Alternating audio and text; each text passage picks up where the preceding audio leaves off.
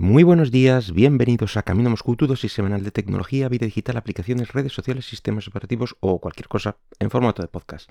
Este es el programa, el programa número 204 del miércoles 19 eh, de enero del 2022. Y bueno, hoy os quiero hablar del movimiento open source y de los desarrolladores que están detrás y que aportan bueno, pues su granito de arena que bueno, pues últimamente están un poquito rebotados. Y la verdad es que razones tienen. Mm, empieza más o menos eh, hace un mes cuando se destapó un agujero grave de, bueno, pues de seguridad en una librería mm, muy conocida llamada Log4j, me parece. El, el error se llama Log4Shell. El caso es que es que medio Internet tembló porque resulta que, había muchísimos proyectos y, aplicaciones tirando de, esta librería gratuita y bueno, hubo ahí un pequeño, un pequeño caos porque digamos que mm, se notó un, incremento increíble eh, de los ataques porque como se destapó el agujero, bueno, pues todos mm, los, los, hackers empezaron a, atacar a diferentes aplicaciones que hacían uso de esto y bueno, hubo ahí un pequeño movimiento importante.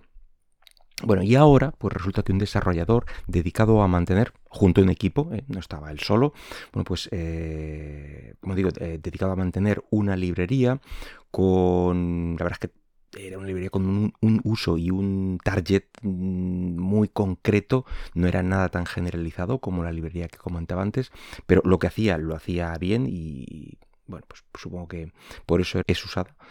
Eh, el caso es que era algo, una librería relacionada con, automatizaciones industriales y eh, muy vinculado a contratos de confidencialidad, temas burocráticos, etc. Bueno, pues a este tipo en cuestión se le han hinchado las narices y dice que ya no va a desarrollar más esa librería tan usada, que ofrece un montón de beneficios a las empresas que las usan y bueno, pues estamos eh, hablando de, de ahorros de millones de dólares. La cosa es que ha puesto sobre la mesa un problema que está ahí y que, bueno, pues nadie se atrevía a comentar.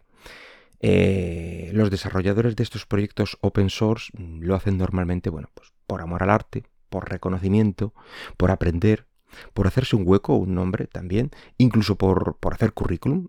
Bueno, pues tú te apuntes ahí en, eh, en tu currículum que trabajas en, este eh, proyecto, en este otro, tal, que son reconocidos y, da un poco de, empaque. Como que, bueno, pues que, tienes calidad suficiente como para trabajar en esos proyectos. El caso es que parece que empieza a pesar mucho que de ese esfuerzo se estén lucrando proyectos, aplicaciones y evidentemente empresas que sin dar un duro a ninguna asociación o desarrollador pues eh, solo se dedican a usar indiscriminadamente todo este trabajo de sin devolver, vamos a decir, sin devolver nada a, cambio a, toda esta comunidad.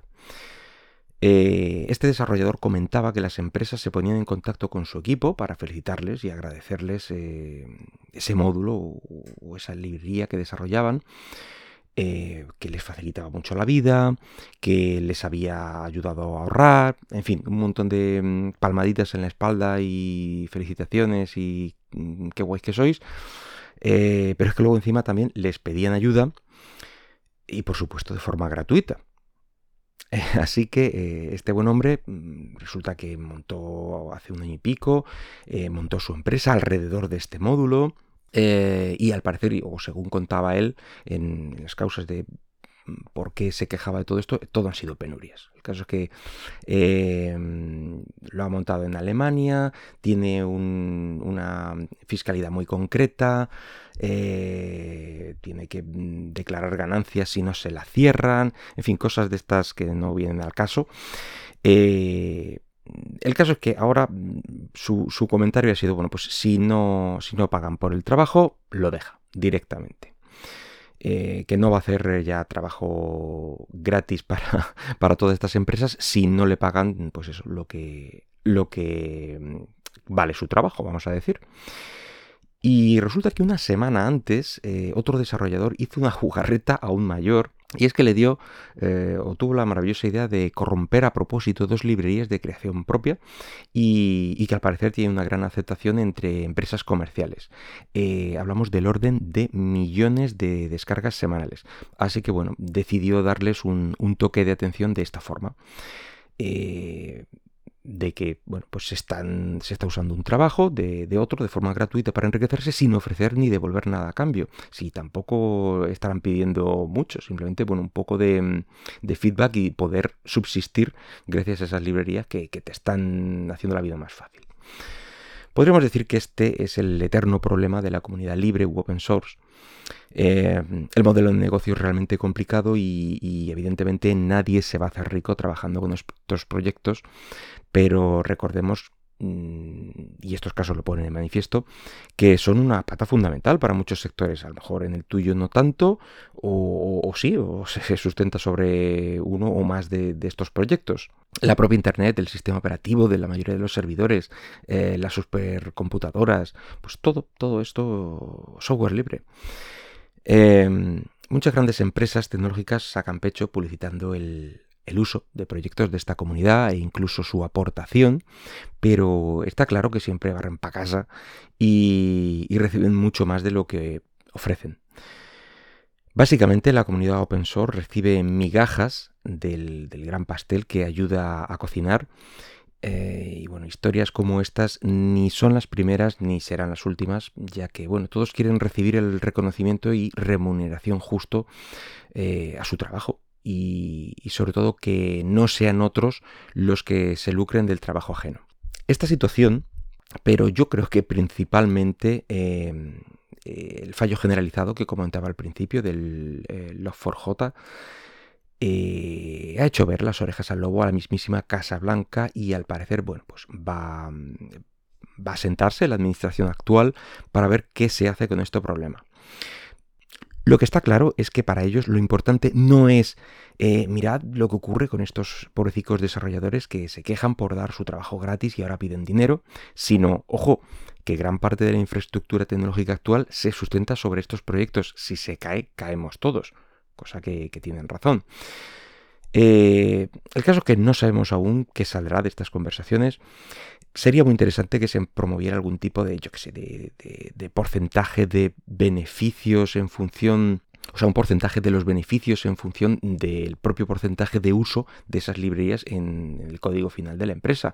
Algo como si esta librería gratuita es el 5% de tu aplicación o, y obtienes beneficios gracias a ella, pues de alguna manera mm, que obligaran a, yo que sé, a dar el del 10% de los beneficios, el 5% eh, fuera para los encargados de, o el equipo, los desarrolladores de, esa librería en concreto, ni siquiera del, beneficio final, sino un porcentaje y ese sería el, obligatorio, y luego ya eh, en función de cada librería. Esto está claro que, sería algo como muy ideal e irreal. Eso está, está claro. Y bueno, pues si llegara a implementarse, ya se encargarían las empresas de hacer sus triquiñuelas y, cambios para justificar que apenas hacen uso de librerías externas o que apenas influyen en sus beneficios. Y lo siguiente ya sería ir a juicios y ahí, mm, bueno, pues mm, siempre tiene las de ganar las, las, grandes empresas. Y lo más seguro es que al final lo que, lo que hagan es obligar a las empresas, vamos a decir, cruciales, de, seguridad nacional de, los Estados Unidos, de la NASA, yo qué sé lo que se os ocurra de ese tema paranoico, eh, bueno, pues ese tipo de empresas mm, que no puedan usar directamente librerías no contrastadas o que, sepan que no tienen una continuidad o, directamente dejar de usar eh, software libre en, pequeños, mm, eh, en ciertas empresas. yo creo que seguro que la administración Trump usaría esta solución, vamos, sin despeinarse. En fin, eh, nada más por hoy. Espero que el podcast haya sido de tu agrado y si lo deseas puedes dejarme algún comentario por Twitter en arroba camino Hasta luego.